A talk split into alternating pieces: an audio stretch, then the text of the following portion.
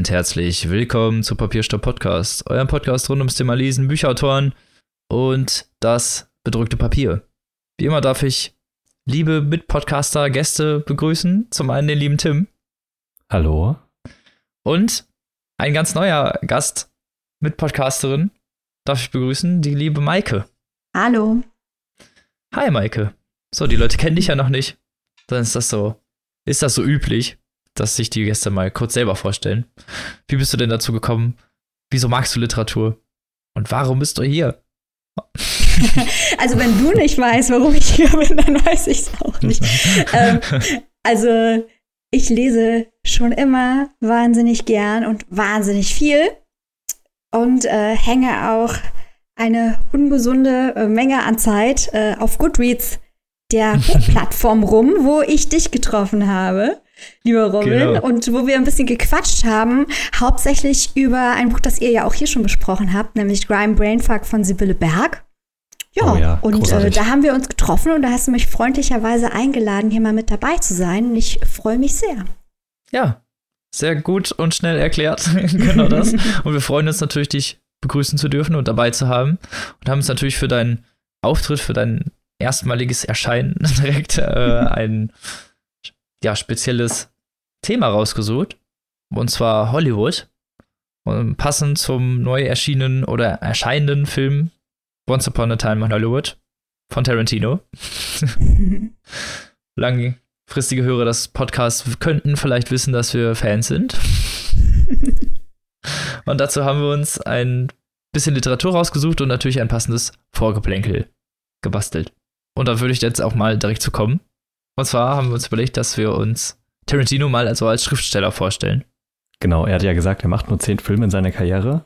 Was aber nicht heißt, dass das Ende seiner Karriere sein soll, sondern er kann sich auch vorstellen, Romane zu schreiben oder Theaterstücke oder sowas. Und ein Tarantino-Roman würde ich richtig gerne lesen wollen. Ich weiß nicht, wie es euch geht. Ich auch. Ja, das wäre richtig cool. Ich glaube, das könnte was werden.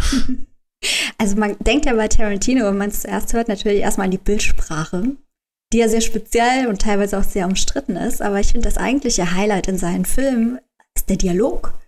Mhm. Weil dieser Genre-Mix, für den er berühmt ist, den schafft er ja nicht nur in den Bildern, sondern der beherrscht auch äh, die Sprache all der Genres, die er verwurstet. Sind das jetzt Kung-Fu-Filme, Western, Pulp, er kennt all diese Ansätze, wie diese Bücher aufgebaut sind, wie die Geschichten aufgebaut sind, wie die Leute sprechen und wie er das aufeinanderprallen lässt. Das ist eigentlich das richtig Coole an Tarantino. Deswegen möchte ich auch unbedingt ein Buch von ihm haben.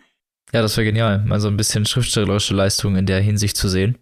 Vor allem, weil man ja auch diese genialen Drehbücher irgendwie, hat er die ja auch oft selber geschrieben.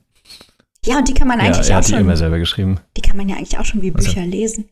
Ja, eben genau das. Und die, die lesen sich ja so schon richtig genial. Man weiß dann natürlich, was er dann da noch wahrscheinlich für einen Film draus zaubern wird und freut sich natürlich doppelt. Aber wenn man keine Filme mehr kriegt, ist man dann auch bestimmt mit Roman zufrieden.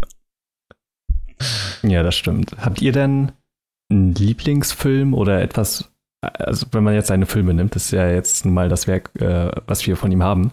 Welches, welchen Film davon würdet ihr euch vielleicht am ehesten als Buch durchlesen? Ich, ich glaube, am spannendsten fände ich ja Inglourious Bastards. Ja, würde ich nämlich, glaube ich, auch sagen. Ist auch mein Lieblingsfilm von ihm, tatsächlich. Ich glaube, wenn der als Buch so mit diesen ganzen Intrigen mm. und diesen ganzen Verwicklungen, das ist einfach, ich glaube, das wäre als Buch einfach richtig gut.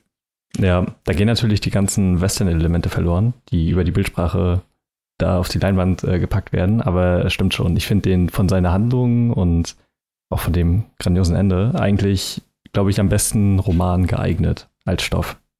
Inglourious Bastards würde ich auch als meinen Lieblingsfilm nennen. Und ich fände es eigentlich gerade interessant, wenn er einen Western schreiben würde, wenn die Bildsprache die klassische wegfällt. Weil er sagt ja auch, sein Lieblingsfilm ist ähm, Once Upon a Time in the West. Also er hat ja wirklich auch mhm. einen Hang dazu. Und es gibt so tolle amerikanische Western als Romane, zum Beispiel alles, was Cormac McCarthy gemacht hat mit Southern Gothic. Und da könnte, könnte ich mir vorstellen, dass äh, Tarantino einen ganz neuen, anderen Zugang dazu findet, der aber gleichzeitig auch in dieser Tradition steht, was ja typisch für ihn ist. Er nimmt immer einen anderen Zugang, aber man erkennt das Ausgangsmaterial trotzdem wieder. Und deswegen würde ich eigentlich gerade das gerne sehen, wie diese ähm, ja, wie diese Geschichten erzählt würden, wenn er weiß, dass er die visuelle Ebene nicht mehr hat.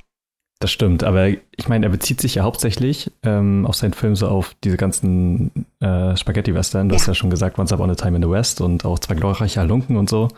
Ähm, es gibt ja auch einige Listen von ihm, so seine Top 10 All-Time Favorites und er gibt ja auch jährlich immer Top 10 Listen raus. Und er bezieht sich einmal hauptsächlich auf diese Western-Kultur in Italien. Mhm. Ich weiß gar nicht, wie das in den Romanen aussieht. Also ich bin jetzt nicht so der Western-Experte, sowohl was Romane angeht, als auch was Filme angeht. Ähm, Geht mir auch so. also ich habe die, die italienischen habe ich gesehen tatsächlich, weil die halt so, die sind halt sehr düster und ambivalent, im Gegensatz zu den amerikanischen, die ja immer sehr glatt gestriegelt und wo das Gute gegen das Böse kämpft und das Gute am Ende immer gewinnt. Ähm, deswegen reizen mich die italienischen auch schon mehr. Aber ich weiß gar nicht, wie das in der Romankultur aussieht in Italien. Ob man da irgendwie was aufgreifen kann, weil wenn einer das kann, dann auf jeden Fall Tarantino, weil er irgendwie immer alles kennt, habe ich das Gefühl. Und auf alles Bezug nehmen kann. Auch wir müssen jetzt aber, glaube ich, aufpassen, dass wir das nicht herbeireden. Eigentlich wäre der elfte Film doch auch nicht schlecht, oder? Also, dass Nee, er einfach ein bisschen wir noch würden wir uns, glaube ich, alle nicht beschweren, aber ich glaube, er zieht das eiskalt durch. Die Befürchtung habe ich auch. Ich habe ja gehört, für den zehnten Film sei ein Gespräch, dass er jetzt was Star Trek-mäßiges vielleicht sogar macht, also nochmal in eine ganz andere Richtung geht. Ja, genau. Ich weiß aber nicht, ob das ein Film war, weil ich meinte auch irgendwann mal gehört zu haben, dass jetzt gerade in der Schwebe ist, äh, Diskussion um Kill Bill 3 oder einen Horrorfilm. Oh, ein Horrorfilm, den würde ich gerne Ja. sehen. Oh, Ein ein Hor- Horrorfilm auch würde ich auch richtig geil. gerne mal sehen. Ja, ist so. Ich glaube, da hätten wir alle Lust drauf. Nosferatu Ja. Teil 2 von Quentin Tarantino, das hätte was. Tanz der Vampire. ja, mit, einem sehr, mit einem sehr gesprächlichen Nosferatu auf jeden Fall. ja, der hatte Dialog, mein lieber Mann. Ja, aber wie man hört, ich glaube, wir wären auch begeistert, wenn der Romane schreiben würde. Ich glaube, da würden sich auch noch andere Filme durchaus als Bücher eignen. Ja, ich glaube im Endeffekt sogar jeder. Ich glaube, bei Pulp Fiction wäre es schwierig. Obwohl, als experimenteller Roman, das hätte was. Ja, ich glaube, Pulp Fiction äh, hat auch Potenzial als Roman. Das Einzige, was vielleicht äh, wen, äh, scheitern würde als Roman, war, wäre Death Proof. Stimmt. Den Film finde ich aber auch tatsächlich echt nicht gut. Muss ich auch Ähm. sagen, das ist so auch mein Low-Moment irgendwie. Ja, ja. Aber es, das kann mal passieren. Aber ich muss jetzt doch mal fragen, Tim, spoilerfrei, wie Ja. hat dir der neue Tarantino gefallen? Ja, ich war in der Vorpremiere am Mittwoch und äh, konnte, also ich konnte natürlich nicht warten. Und ich war überrascht davon, wie dieser Film gestaltet wurde, weil er zum einen extrem lustig ist, was ich so gar nicht erwartet habe. Mhm. Also wirklich Situationskomik und halt auch was das Schauspiel von DiCaprio angeht. Der ist, was das Timing angeht, so on point teilweise. Wie- Das ganze Kino hat gelacht. Das war unfassbar. Andererseits, Ich habe so Bock, den Film zu gucken. Ich auch. Können wir das hier abbrechen? Ich muss weg. es ist halt wirklich krass. Also auch wie er die Bilder einfängt und äh, wie natürlich sich das alles so anfühlt, die ganze Stadt und das Setting und so. Ähm, das war schon richtig krass. Ich fand den teilweise allerdings so ziellos. Also der hatte keinen bestimmten Fokus auf eine bestimmte Handlung. Man weiß natürlich, auf was es hinausläuft. Aber ich, das ist schwer zu sagen. Also irgendwie die Handlung greift nicht so krass ineinander ein. Das Ende allerdings haut dann wieder alles raus, weil es sehr mit den Erwartungen des Zuschauers spielt, weil man natürlich weiß, wie die Morde an Sharon Tate ausgehen, was ja auch ein großes Thema ist in dem Film. Aber natürlich äh, wäre es kein Tarantino-Film, wenn es genauso kommen würde. Und ich will da nicht zu viel vorwegnehmen. Das Ende ist auf jeden Fall sehr überraschend und auch extrem lustig. Diesmal sogar deutlich weniger Gewaltexzess, wie in ja, all seinen anderen Filmen, würde ich es mal so sagen.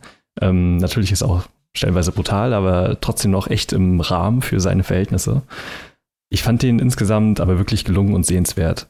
Genau. Kommt der, also wird jetzt nicht mein All-Time-Favorite Tarantino, ist aber ein würdiger Abklang auf das alte Hollywood-Kino und auch ähm, eine interessante Perspektive auf die Charles Manson-Mord, auf jeden Fall. Das klingt Kann ich super empfehlen. spannend. Das klingt wirklich super spannend. Ich habe so Lust, den Film zu gucken. ja. Mach das. Ja, ich werde wahrscheinlich auch in den nächsten Tagen im Kino sitzen. Ich auch. Ist ja Das auch normal. Aber so sind wir halt auf unsere Hollywood-Spezialfolge gekommen. Hm. Wir dachten, das würde, würde natürlich thematisch ganz gut passen. Und damit können wir ja direkt mal mit dem ersten Buch starten. Genau, und das stellt die Maike vor. Ja, also alle unsere Bücher heute stehen ja in Zusammenhang mit Hollywood, manche sogar mit dem Tarantino-Film direkt. Ähm, mein Buch ist Die Toten von Christian Kracht. Christian Kracht, ich sage es gleich vorneweg, ich liebe diesen Typen, ist einer meiner absoluten Lieblingsschriftsteller. Der ist ein Schweizer, der ist schon, ähm, ja, als Kind war der schon in Kanada auf dem Internat, hat in Amerika studiert, hat die ganze Welt bereist, hat überall gewohnt, in Argentinien, in Italien, in Tibet. Ähm, bis vor kurzem hat er in Los Angeles gewohnt und dort spielt auch Die Toten. Und zwar geht es dort um das Hollywood der 30er Jahre. Also es ist die Zeit des Übergangs vom Stummfilm zum Tonfilm. 30er Jahre, wissen wir aber auch, in Deutschland haben die Nazis Film als Propagandamittel entdeckt und auch eingesetzt. Und in Krachts Film, äh Quatsch, in Krachts Buch, in dem es viel um Filme geht, ähm, da möchten Deutschland und die Verbündeten in Japan eine zelluloidene Achse schmieden. Und zwar möchten sie Propagandafilme machen, um Hollywood etwas entgegenzusetzen, damit dem amerikanischen Kriegsgegner, dem kommenden Kriegsgegner. Es geht also darum, Kino als Krieg mit anderen Mitteln zu betreiben. Also Krieg auf kultureller Ebene. Ganz genau. Sie möchten. Oh. Sehr interessante Ausgangslage. Ja. Auf jeden Fall. Und äh, es geht damit los, dass ein äh, japanischer Leutnant namens Masahiko Amakasu ähm, Alfred Hugenberg anschreibt in Deutschland und ihm eben diesen Vorschlag macht, zusammenzuarbeiten und einen Propagandafilm zu drehen. Ähm, mit diesem Propagandafilm wird dann ein Schweizer Regisseur beauftragt, der heißt Emil Nägeli. Der hat aber seine eigene Agenda. Er möchte nämlich keinen Propagandafilm mit dem Film drehen, äh, mit dem Geld drehen, sondern einen Horrorfilm. Und das ist natürlich ein interessanter Twist, denn was ist gruseliger? Ein Nazi-Propagandafilm, ein Horrorfilm von Emil Nägeli oder die Realität, in der all das sich gerade beim Aufstieg des Faschismus in Europa, Deutschland und Japan abspielt? Ah, so viele Ebenen. Also das ist noch lange nicht alles. Das ist oh mein Gott.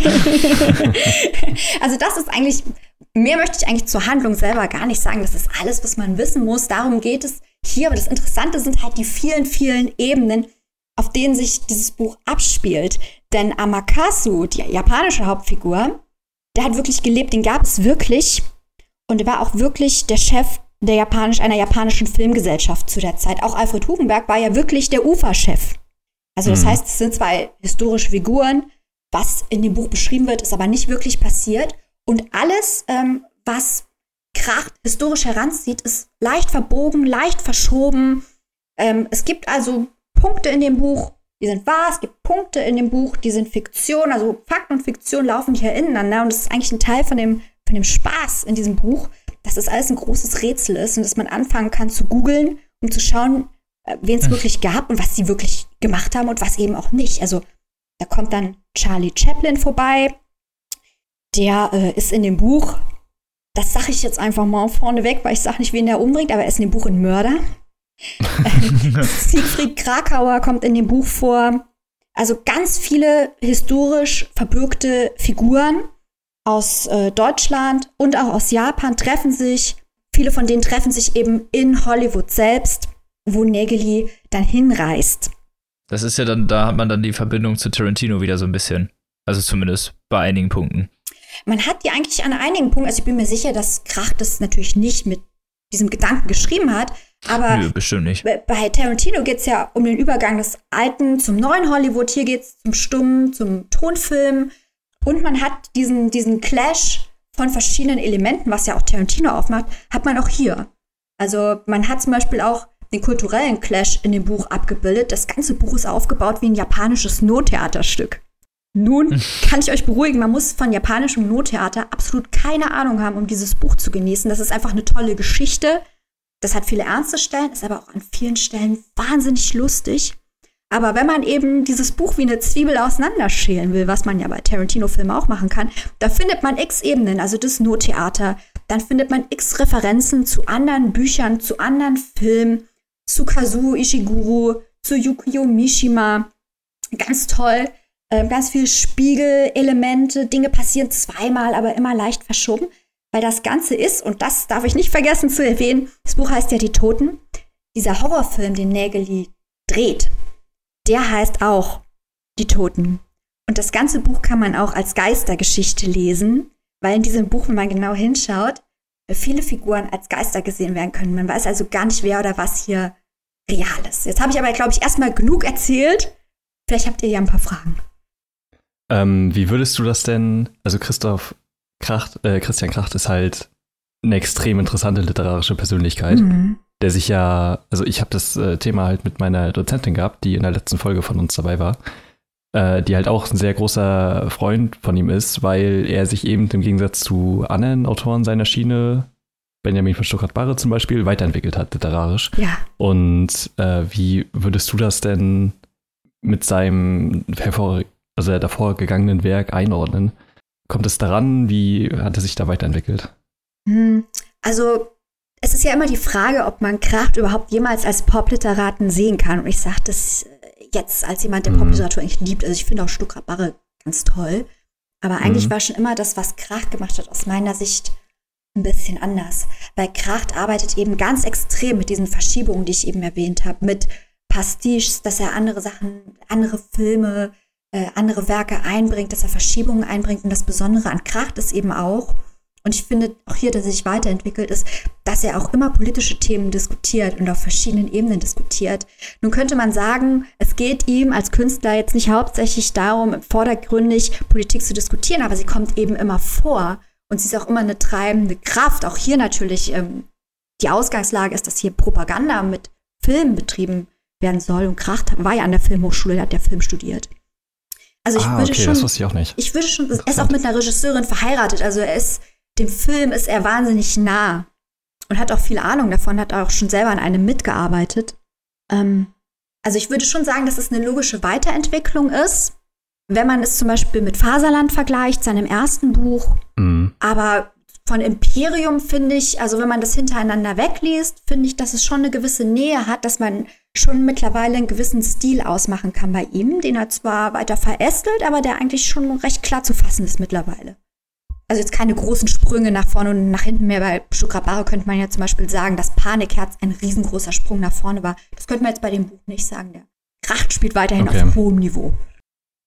Wie äh, krass ist denn der rote Faden dieses Films im Buch verankert? Du meinst es von also, dem Horrorfilm? Genau, wie stark weicht das Buch jeweils dann davon ab? Das Wird das halt nur so als, also ob, ob das jetzt nur so als, sagen wir mal, so als übertragendes Schild benutzt wird, so hier der Film und dann wird aber nebenbei eigentlich was anderes erzählt oder ob das jetzt wirklich der rote Faden ist, der jetzt wirklich das Buch dominiert? Äh, das ist schon der rote Faden, aber man könnte jetzt sagen, dass andere Elemente in dem Buch gleichberechtigt dagegen stehen. Also Amakasu der japanische Funktionär und Negeli, der Schweizer Regisseur, die werden eigentlich im ganzen Buch parallel geführt. Und es gibt auch ganz, ganz viele Rückblenden, ähm, die die beiden gegenüberstellen, auch verbindende Elemente aus ihrer Vergangenheit und aus ihrer Kindheit anführen. Also es sind eigentlich auch Charakterstudien von den beiden, ähm, die ja Rivalen sind, die sich auch in, ineinander spiegeln. Eigentlich ist die Geschichte selber, man kann es nur für die Geschichte lesen, aber eigentlich ähm, eigentlich ist es spannender, wenn man das ganze Ding als Rätsel liest und sich den eigenen einzelnen Verästelungen ein bisschen informiert und, und vielleicht auch ein bisschen recherchiert. Also der Film Die Toten ist schon wichtig. Und wenn man ähm, das Ende liest, sieht man auch den Anfang anders. Ich will das Ende jetzt nicht spoilern. Ähm, aber es gibt schon sehr, sehr viel mehr Ebenen, als nur diese Jagd von Nägeli, seinen Horrorfilm zu machen. Also zum Beispiel, okay. ich könnte zum Beispiel jetzt mal ein Element, kurzer Exkurs, aber ich verspreche, es ist interessant, zu Yukio Mishima machen. Ähm, ein japanischer Autor, der in Japan sehr, sehr interessant ist und eine große Rolle in dem Buch spielt. Der ähm, hat fantastische Bücher geschrieben, war aber auch eine sehr, sehr umstrittene Figur. Er hat zum Beispiel einen Film gemacht, Mishima, der hieß Patriotismus. Den kann man auch auf YouTube gucken. Mishima hatte die Befürchtung, dass die japanische Kultur vom Westen verwässert wird und äh, hat gegen den Kulturimperialismus, das ist jetzt seine Sichtweise, hat er gekämpft. Und in diesem Film kommt äh, eine Person vor, die Seppuku begeht, also die sich rituell selbst umbringt, mhm. indem sie sich den Bauch aufschlitzt. Später hat Mishima, erster Spiegel, selbst ein Militärcoup inszeniert und hat sich in diesem Militärcoup selbst den Bauch aufgeschlitzt und Seppuku begangen. In Krachts Buch wiederum kommt eine Figur vor, die erratet, was sie macht. Ähm, Seppuku, ja.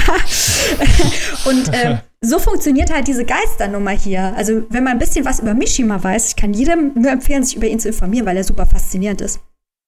Sieht man, dass er wie ein Geist dauernd hier auftaucht und es ist mit einigen Figuren so, dass sie wie Geister durch diese Geschichte laufen. Es ist einfach ein Riesenspaß, dieses Buch. Das ist ein Riesenlabyrinth oder ein Spielkabinett. Wahnsinnig intelligent gemacht. Das klingt wirklich super interessant.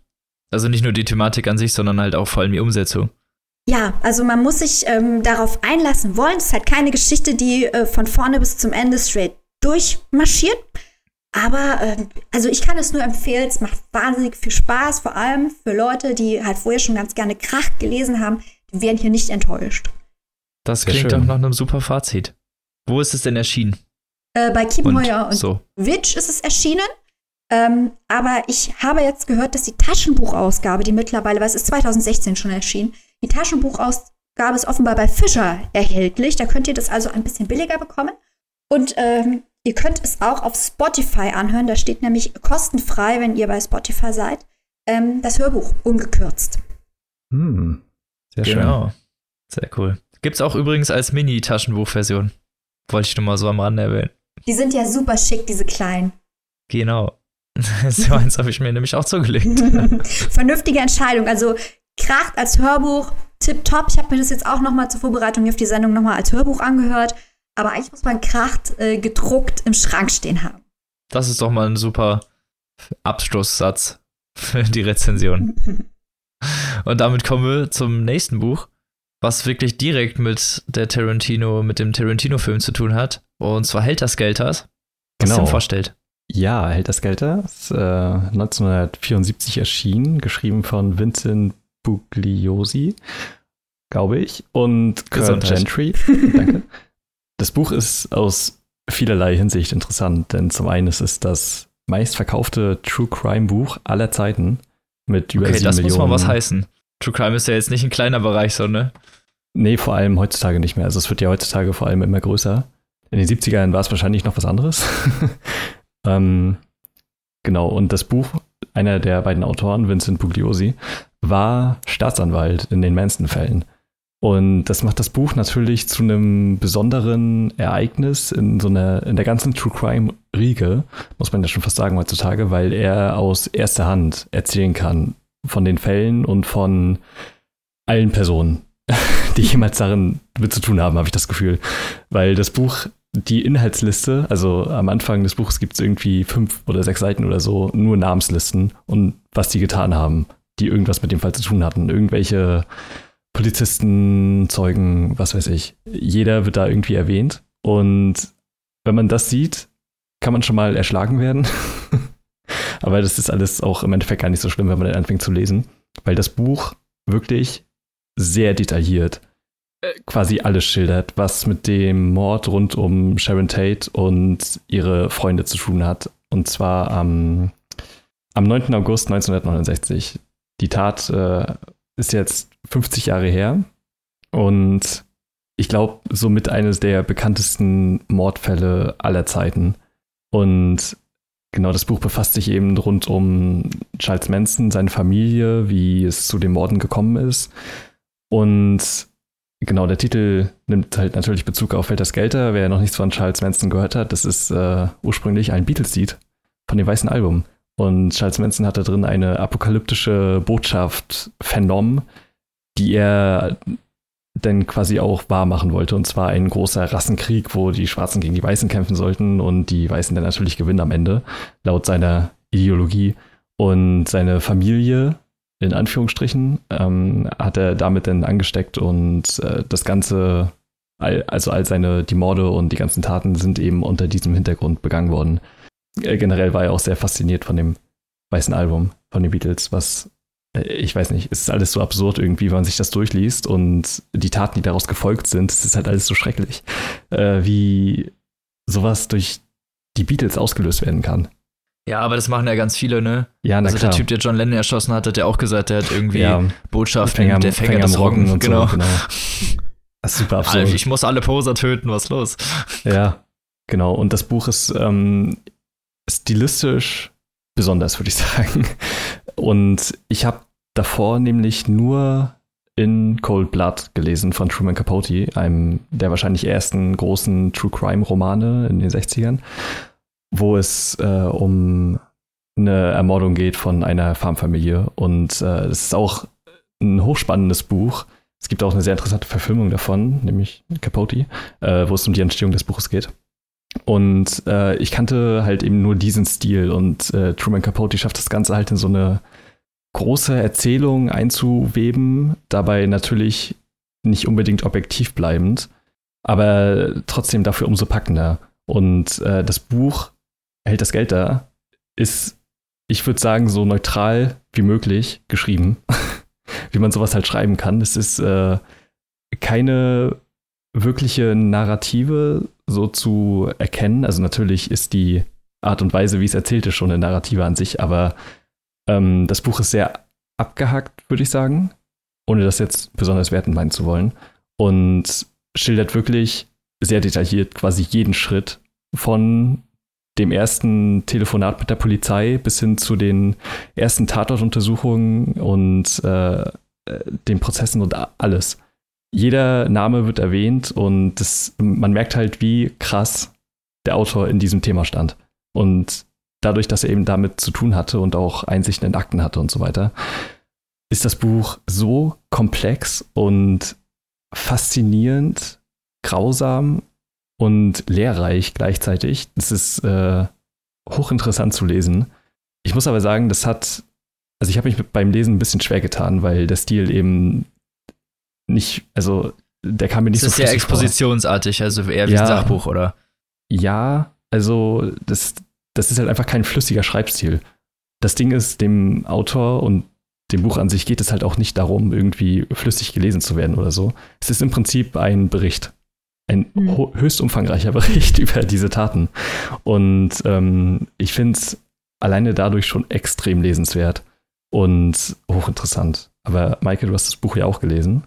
Ja, und ich finde es interessant, dass du es mit Capote vergleichst, weil ähm, ich habe ein ähnliches Gefühl wie du. Bei Capote sind eigentlich die starken Stellen aus meiner Sicht die, äh, wo er ähm, an die Orte, wo es passiert ist, hinreist, mit den Leuten spricht, ja, genau. wenn er äh, versucht, sich hineinzuversetzen. Und Bugliosi, der bleibt halt in jeder Sekunde der Staatsanwalt. Der möchte die Wahrheit finden. Der, ja. äh, das ist für ihn äh, das Wichtige. Er möchte uns keine spannende Geschichte liefern, wie du sagst, ähm, sondern der stellt genau dar, welche Schritte er unternommen hat, um herauszufinden, was sich genau zugetragen hat. Und ich finde auch, ähm, dass dieses Buch extrem gewinnt, wenn am Ende ähm, das Gerichtsverfahren anfängt.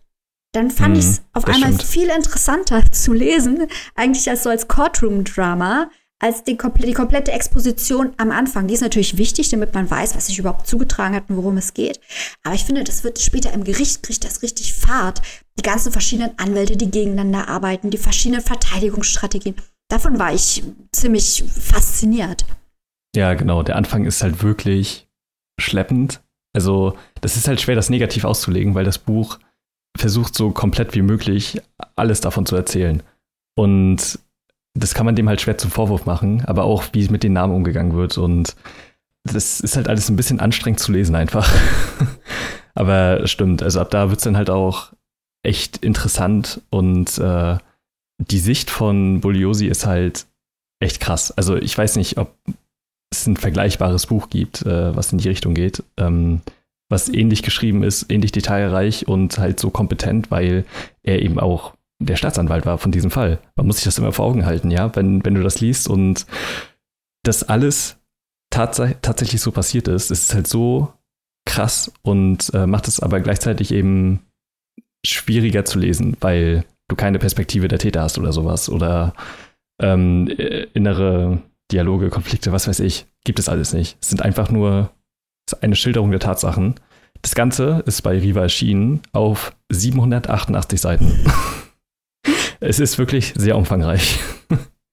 Aber ich finde, es ist ein Buch, was sich sehr lohnt zu lesen. Es ist äh, auf jeden Fall nicht zu Unrecht eines der oder das meistverkaufte True Crime Buch aller Zeiten. Ähm, wer Interesse daran hat, äh, dem kann ich, wie gesagt, schon in Cold Blood von Truman Capote sehr empfehlen. Es ist ein extrem lesenswertes Buch. Und äh, auch den Zeitverbrechen-Podcast, wenn man was Aktuelleres haben will. Ähm, einen der meiner Meinung nach besten deutschen Podcasts, die es gerade so gibt. Außer uns natürlich. wow. Okay, Robin. Und muss rausgeschnitten werden. da konnte das Ego nicht still sitzen. ja, aber klingt doch wirklich interessant. Ich meine, 800 Seiten ist natürlich ein Brecher, aber dann hat man ja wahrscheinlich auch die ganze Fülle an Informationen, die man dann dafür braucht, um das irgendwie für sich auch einsetzen zu können, ne? Auf jeden Fall. Also man ist danach, man weiß eigentlich alles danach über den Fall, habe ich das Gefühl. Ich finde es spannend, dass Bugliosi ganz am Ende nochmal auf die Frage eingeht, warum aus von Manson immer noch diese Faszination ausgeht. Also es gibt ja unglücklicherweise auch andere Massenmörder, ähm, aber die nicht, die keine vergleichbare Aufmerksamkeit bekommen äh, wie Manson. Und Manson bekommt ja auch, muss man auch traurigerweise sagen, sehr viel positive Aufmerksamkeit, weil es eben ein Faszinosum für viele Leute ist und weil er immer auch noch Leute fasziniert ähm, und zur Nachahmung wohl inspiriert.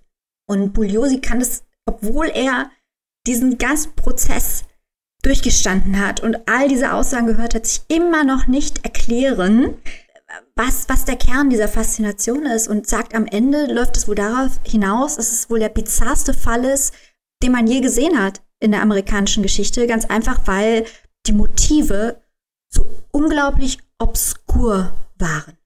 Ja, genau. Es ist halt so völlig weit hergeholt und so absurd und schwer vorstellbar, was das alles ausgelöst hat, was mit ihm, also mit Charles Manson passieren konnte. Zumal er ja auch ähm, Musiker war. Mhm. Und ich finde den Umgang damit halt auch sehr schwierig, weil es auch sehr viele Bands, auch sehr viele große Bands gibt, die Lieder von ihm gecovert haben. Und natürlich kann man sagen, das ist Musik, das war ja auch alles noch vor diesen Taten. Und kann man machen, theoretisch. Ich finde das aber trotzdem extrem schwierig. Ja. Also, weil das ist also die Lieder, leicht bitteren Nachgeschmack irgendwie. Ja, ja, weil also die Lieder für sich natürlich stehen sollten. Auf der anderen Seite aber einfach von Charles Manson sind. Hm. Und das muss man sich halt immer vor Augen halten, was dieser Mann denn noch getan hat. Und das ist so ein bisschen äh, so, als hätte jemand ein Bild von Hitler im Wohnzimmer hängen, ne? Also. Es hat halt schon einen Grund. Ist Kunst, aber. Es ist halt, hat halt schon einen Grund, warum die mittlerweile auch bei den ganzen ähm, Shootings in Amerika die Namen der Täter nicht mehr nennen. Weil das ist ja, das ist ja die Absicht ja. von diesen Leuten, berühmt zu werden. Genau, auch äh, wenn irgendwelche Prominente sterben, das nicht oder Selbstmord begehen oder so, nicht gesagt wird, wie hm. in den Nachrichten. Also das ist gerade ein Umgang oder eine Entwicklung mit diesem Umgang von Tod oder so. Es, es ist schon absurd, dass man sich damit überhaupt befassen muss. Und äh, dass das überhaupt so weit kommt oder dass jetzt gerade so einen neuen Schwung erlebt, wenn man hört, dass irgendwie über 200 Amokläufe dieses Jahr in den USA waren, das absolut krank ist, dass ein Umgang damit überhaupt gefunden werden muss. Ja. Und äh, ja, ist absolut krass. Und das Buch ist, glaube ich, dahingehend auch sehr lehrreich, wie man mit eben sowas umgeht. Und ich glaube, das betreibt die beste Aufklärung, die man eigentlich machen kann. Ich muss übrigens sagen, ich finde das Cover von der deutschen Fassung richtig fürchterlich. Das amerikanische ähm, ist auch hässlich, also machen wir uns nicht ja, so. Ja, das stimmt. Leute, man muss Crime nicht so verkaufen. Ja. Naja. Gut, kommen wir von, kommen wir von den späten 60ern in die Neuzeit bzw. Moderne. Und zwar zu meinem Buch. Und ich habe mitgebracht der Metropolist von Seth Reed. Seth Freed, so. Bisschen schwierig. Äh, ist bei Heine erschienen. Auch jetzt erst vor ein paar Monaten. Genau, und wird beworben mit Pulp Fiction meets Science Fiction. Genau, wieso es natürlich dann seinen Weg hier in diese Folge gefunden hat. Genau. So, und bevor ich kläre, ob das, ob dieser Marketing-Spruch denn überhaupt gerechtfertigt ist, erzähle ich mal erstmal ein bisschen über die Begebenheiten, weil es spielt in naher Zukunft, ist so richtig terminiert wird es nicht. Im Zentrum des Ganzen steht das Bundesamt für kommunale Infrastruktur. Schön, ja. Aufregend. Kurz, kurz, BK, kurz BKI. mit seinem Hauptsitz in Suitland, Maryland wo auch immer das ist. Mhm. Und ja, die, dieses Bundesamt für kommunale Infrastruktur ist dafür bekannt, mit ausgefeilter Technik äh, ja, Verkehrswege zu verkürzen und Infrastrukturen für Städte besser aufzustellen, sodass ja, erleichtertes Wohnen möglich ist und auch geballtes Wohnen in vernünftiger Art und Weise möglich ist, ohne dass die Leute sich wie Sardinen fühlen. Mhm. Genau. Und eine dieser Techniken ist Owen, eine KI, die dazu benutzt wird, ja, schnellere Strecken zu finden und auch für die Mitarbeiter als bessere Siri-Applikation dient. Hat aber anscheinend auch schon von Anfang an so eine leichte eigene Persönlichkeit, denn unser Hauptprotagonist und auch, ja, derjenige, aus dessen Sicht die Geschichte erzählt wird, ist Harry Thompson. Und zwar der ungefähr pedantischste, arbeitsmoralischste Mensch, den man sich vorstellen kann. Ja, wo selbst die anderen Mitarbeiter im Amt für Infrastruktur sagen, Alter, jetzt komm, ist okay. Genau, genau das. Also, wo selbst andere Beamte schon sagen, so, jetzt sei mal nicht so korinthenkarkerisch. Mhm. Das ist schon, ja, der Gipfel, könnte man sagen. Äh, aber es hat eine Bewandtnis, denn Henry Thompsons Eltern sind bei einem Zugunglück verstorben und deswegen hat er bei diesem Bundesamt auch angefangen, weil er glaubt, dass exakte Planung und vor allem richtige Planung natürlich solche Unfälle vermeiden kann und möchte das mit seinem Job verhindern und deswegen ist er mit solcher Passion dabei. Es gibt mehrere Ableger dieses äh, Bundesamt, Bundesamtes und äh, das ist der Hauptsitz, das ist halt in Suitland und dann gibt es aber noch eine Stadt, Metropolis nennt die sich. Das ist so eine futuristische Stadt. Ich weiß nicht genau, wo die hergekommen ist. Ich hatte teilweise das Gefühl, es soll New York darstellen, aber ich will jetzt hier auch nichts Falsches sagen. Und da arbeitet ein Mann namens Kirklin, der das Ganze auch erfunden hat und auch ja überhaupt ins, erst ins Leben gerufen hat. Und ja, der beeft sich immer mit dem Leiter der Hauptstelle, Garrett. Und die sind so ein bisschen im Clinch, wodurch es dann immer so ein bisschen zu Reibereien kommt, aber eher so spaßmäßig. Und ja, Henry Thompson, wie gesagt, ist also der pedantischste und eines Tages bekommen alle Mitarbeiter eine Nachricht auf ihr Handy, so eine ganz komische verschlüsselte. Niemand versteht, was da drin steht, irgendwelche komischen Zeichen und ein paar Sekunden später explodieren alle Telefone und der Strom fällt aus. Eine ganze Menge Leute sind verletzt und einige sitzen hinter Sicherheitstüren fest, weil dieses Bundesamt natürlich Sicherheitszonen hat. Und wenn der Strom ausfällt, kommen die natürlich nicht aus den Bereichen raus. Und das richtet natürlich riesiges Chaos an, wodurch diese ganze Zentrale zusammenbricht. Die machen ihre Arbeit nämlich größtenteils auch mit Hilfe von Drohnen, die durch die Stadt fliegen und dadurch den Verkehr beobachten können und einfache Umwege finden oder andere Routen oder so, um diese Planung halt effektiver zu gestalten. Und alles fällt natürlich aus mit diesem Stromausfall. Alles irgendwie, ein Virus hat sich eingeschleust und alles ist davon irgendwie betroffen. Cool. Will man, ja. Da freut man sich, ne? Mhm. Und als dieses Tovabo so halbwegs zumindest geklärt ist, bittet der Chef Garrett äh, Henry Thompson in sein Büro und beauftragt ihn damit, nach Metropolis zu fliegen und herauszufinden, was es denn damit auf sich hat, denn während dieser Virus aktiviert wurde, ist nämlich die Tochter des Bürgermeisters entführt worden. Everybody's Darling. Eine Dame namens Sarah Laurie. Und Kirkland soll angeblich was mit dem Verschwinden zu tun haben. Okay, wie kommt das zustande? Sie hat irgendwie ihre so eine Nachricht geschrieben, dass sie mit dem zusammen durchbrennt sozusagen und niemand glaubt das und deswegen hm. wird an eine Entführung geglaubt und da das ja, da die das intern klären wollen mit der Behörde, wird halt Henry geschickt, um das zu klären. Und ihm zur Seite wird, wie ihr vielleicht vermuten könntet, wie auch das Cover schon verrät, ihm Owen gestellt, die KI, dieser Bundeszentrale, die auch von diesem Virus beeinflusst wurde und ja, auf dem Flug nach Metropolis ziemlich eigenartige Charaktermerkmale für eine KI aufweist. Der hat nämlich ein Programm geschrieben und trinkt dabei, sodass seine Rezeptoren überbelastet werden und er sozusagen maschinell das, Betru das Gefühl hat, betrunken zu sein. Oh Gott. Bester Reisepartner. Auf jeden Fall, vor allem für, natürlich für Harry, natürlich für Henry Thompson, der ja der pedantischste Mitarbeiter überhaupt ist. Mhm. Und ja, auf dem Flug fängt Owen auch schon an, irgendwie so ganz komische Paranoia zu entwickeln und glaubt, dass Kirkland eine Verschwörung plant und die beiden bei Ankunft sofort umbringen wird und versucht mit so einer Projektion die beiden zu äh, tarnen. Owen steckt nämlich in so einer ähm, Geldklammer, also in so einer Krawattenklammer, die hat Henry immer dabei und dadurch werden diese Projektionen auch gemacht. Also er, er, er, wird, er, wird, als echte Person dargestellt, als Projektion und auch wenn er sich hinsetzt, gibt dieser Sessel nach und so, aber es ist alles nur eine Projektion und geht durch diese Nadel, also durch diese Krawattennadel. Also wenn die verdeckt wird oder so, dann ist die Projektion natürlich nicht mehr da. Ähm, die beiden fliegen zumindest dann nach Metropolis und sollen einen gewissen Briggs ausfindig machen, der für Garrett äh, den Kirkland beschattet hat. Owen will auf jeden Fall, dass die beiden sich tarnen, weil er halt Paranoia hat und Henry lehnt das vehement ab und auf dem Weg zu ihrem Hotel, was sich hinterher übrigens als Fluchtunterkunft herausstellt, werden sie auch schon verfolgt. Und als sie dann in ihrer Unterkunft ankommen, dauert es auch keine zehn Minuten, bis zwei Schläger, einer davon Briggs, den sie aufsuchen sollen, das Zimmer betritt und die beiden versucht umzubringen. Hm. Und wie das von da an weitergeht, will ich gar nicht mehr verraten. Frech. Asozial, ne? Ja. Ja, gerade wenn spannend wird.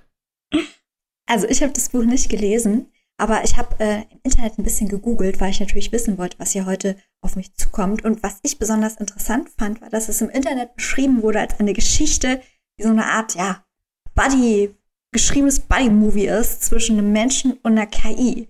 Gleichzeitig kam das rüber, als sei das auch so ein bisschen eine Detektiv-Noir-Story und als hätte es so Slapstick-Elemente, auch von dem, was du gerade erzählt hast. Ist das irgendeinem Genre zuzuordnen oder ist das Genre Clash? Das ist ein wirklicher richtiger Genre-Clash. Das also diese Pulp Fiction meets Science Fiction passt auf jeden Fall sehr gut.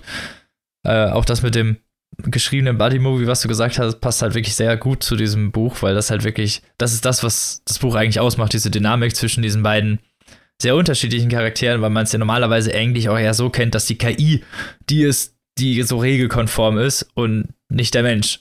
Und das ist natürlich dann diese, diese verschobenen Perspektiven und äh, auch intern Jokes theoretisch vom Sci-Fi-Genre. Also es sind ganz oft mhm. irgendwelche Anekdoten drin, die, wenn man sich im Genre ein bisschen auskennt, durchaus zu einem Schmunzel fühlen werden. Und das Ganze wird sehr gut miteinander verwoben, finde ich. Äh, ein, äh, an wenigen Stellen stört es ein bisschen, weil dann doch ein bisschen die Sci-Fi-Mentalität durchbricht und der Autor dann so ein bisschen sehr expositionsartig dann die Welt erklärt oder was da zu hm, okay. was für Äußerungen geführt hat. Das ist dann manchmal so ein kleiner Bruch irgendwie, weil das Ganze eher halt, wie du es vorhin schon gefragt hast, Michael, so ein Slapstick-Buddy-Movie ist. So. Also es ist Noir-Elemente hat es eigentlich eher selten. Mhm. Wenn dann eher so eine Metaebene, aber eigentlich nicht. Das ist alles eher so locker lustig, ohne jetzt irgendwie infantil zu wirken oder so. Also es hat ironische, charakterliche Sprüche, die alle Personen haben halt irgendwie auch so ein, so ein Spleen. Das ist irgendwie auch so was, was so in diese Tarantino-Schiene ganz gut reinpasst. Die sind alle sehr eigen. Und äh, die ganze Handlung ist halt, ja, sehr, ich will es nicht sagen vorhersehbar, aber durchaus spielt mit be bekannten Elementen. Sagen wir es mal so. Also, mhm. wenn man mhm. sich so in diesem Pulp Fiction, Sci-Fi-Genre so ein bisschen auskennt, werden ganz viele Sachen kommen, wo man sich dann vorher, also wo, wo man als Leser dann einfach vorher schon weiß, was passieren wird. Und was auch gar nicht schlimm ist, weil das dann genau wieder in diese klassische, ja, in diesen klassischen Abenteuerroman irgendwie reinpasst. Das ist auch irgendwie größtenteils so ein Abenteuerroman. Also der Spaß ist dann eigentlich, dass die Versatzstücke, die man alle wiedererkennt, anders kombiniert werden. Genau. Und vor allem halt auch die, diese Dynamik zwischen den beiden Charakteren. Das ist so das, was vor allen Dingen das Buch ausmacht und diese ironischen Sprüche und es ist auch sehr lustig, wie in diesem Fall ambivalent so gut und böse ein bisschen verschoben sind. Ich will da nicht zu viel drauf einleiten, wie viel, weil das sonst sehr schnell in einem Spoiler enden könnte. Aber sagen wir es mal so, das ist, das spielt sehr krass mit diesen gut und böse Mentalitäten. Und zwar äh, nicht so peinlich, wie diese Avatar-Nummer das gemacht hat, sondern schon eher so durch die Metaebene fließen gelassen. Aber ja, ist, ja, ich kann es schlecht beschreiben. ohne zu spoilern wird das schwierig, ja. Ohne, genau, ohne zu okay. spoilern kann ich das ein bisschen schwierig erklären. Aber was ich kann, ist auf jeden Fall es empfehlen. Wow. Was hat, Elegante ja. Überleitung. Gut, ne? Was hat nämlich unglaublich viel Spaß gemacht, das zu lesen. Was ist nämlich wirklich so ein, ja, lustiger Slapstick Buddy Detective Road Thriller. alles in einem. Also es ist wirklich, äh, ich habe wirklich, wirklich dauernd weggehauen. Auch so die Anekdoten, wenn man dann halt wirklich schon so ein paar mehr Sachen gesehen hat, so, da sind ganz, ganz viele Sachen drin, die mich dann irgendwie an diese ganzen Klassiker wie Indiana Jones oder Zurück in die Zukunft oder was weiß ich nicht, diese ganzen alten mhm. Klassiker, so diese, auch diese ganzen klassischen Narrativen, die man so kennt. Ne, Held zerbricht ja. irgendwie in der Mitte des Buchs und äh, oder muss alleine weiter oder irgendwie eine Spur löst sich auf, weil sie beide irgendwie Blödsinn gemacht haben und dann ah, tut sich zufällig eine ganz neue auf, so die dann mal eben so um die Ecke gelaufen kommt. Das sind solche, solche klassischen Elemente, die da einfach drin untergebracht werden, die da einfach sehr, sehr gut reinpassen. In meinen Augen. Und da würde ich noch sagen, hier, die äh, Fähigkeiten von Owen, die werden halt auch sehr gut durchgesetzt. Das ist dann halt so alles auch so ein bisschen James Bond-Stil fast. Wie wenn er neue ah, Gadgets ah, okay. bekommen hat. Also es wird wirklich sehr, sehr vielfältig benutzt und ich hätte am Anfang nicht gedacht, dass man diese kleine Idee so gut benutzen kann. Ich dachte, er wird halt wirklich dann nur als diese Person benutzt und diese technische mhm. Spielerei ist dann eher so mit zum Zweck. Aber das ist eher das Gegenteil. Also es wird wirklich schon sehr detektivisch James Bond lastig benutzt. Das fand ich irgendwie, ja, das sind diese kleinen Anekdoten, die das Buch lesenswert machen. Und genau, zu, ja, zugrunde liegende tiefere Kritik so an sozialer Problematik schwingt so ein bisschen auch mit der Metaebene mit, wird aber auch alles so ein bisschen eher mit so einem Lächeln weggedrückt. Also es ist jetzt alles, es ist zu keinem Zeitpunkt in irgendeiner Weise ernst oder irgendwie jetzt lebensverändernd, mhm. wenn ich es mal so sagen soll. Ohne das jetzt böse zu meinen. Es ist einfach ein nettes, belletristisches Buch, was man so gut zwischendurch lesen kann, wenn man nicht unbedingt jetzt ultra krass die Faust der Literatur spielen will. Muss auch nicht alles 14 Meter Ebenen. Nee, genau. Nee, genau. Und dafür ist das einfach sehr gut. Einfach mal für so ein lockeres Lesen zwischendurch. Genau. Das Buch kostet aktuell 10 Euro. Als Taschenbuch ist bei Heine erschienen und hat 317 Seiten. Also und man ist auch relativ schnell durch. Und ein wunderschönes Cover. Das muss man natürlich allerdings sagen. Es hat ein wirklich super schönes Cover. Ja, die ganze Gestaltung des Buches ist wirklich richtig gut. Ja. Und wie gesagt, also das Pulp Fiction meets Science Fiction passt auf jeden Fall. Kann man so lassen. Also werden die Erwartungen da nicht zu hoch geschürt und dann enttäuscht. Das weiß ich nicht, was da andere Leute für Erwartungen hatten, okay. aber meine wurden auf jeden Fall erfüllt. Ja, das war doch eine tolle Folge mit drei tollen Büchern. Kann man sich doch nicht beschweren, würde ich sagen. Auf jeden Fall. Ja. Damit sind wir nämlich schon am Ende. Ich danke euch tausendmal, danke euch tausendmal, dass ihr mich eingeladen habt. Es war ein sehr großer Spaß. Ja, danke, dass du mitgemacht hast. Ja, genau. Vielen es Dank. war uns eine Freude. Wir würden natürlich uns freuen, dich auch öfter noch begrüßen zu dürfen. Aber es ist auch schon was geplant. Spoiler Alert. Ja, das mache ich gerne. Aber ich verrate nicht was. Frech. So muss das. Genau. Und dann hoffen wir, euch hat die Folge gefallen. Und dann hören wir uns nächste Woche wieder mit wahrscheinlich drei neuen tollen Büchern. Und bis dahin, lest was Gutes und tschüssi. Tschüss. Tschüss.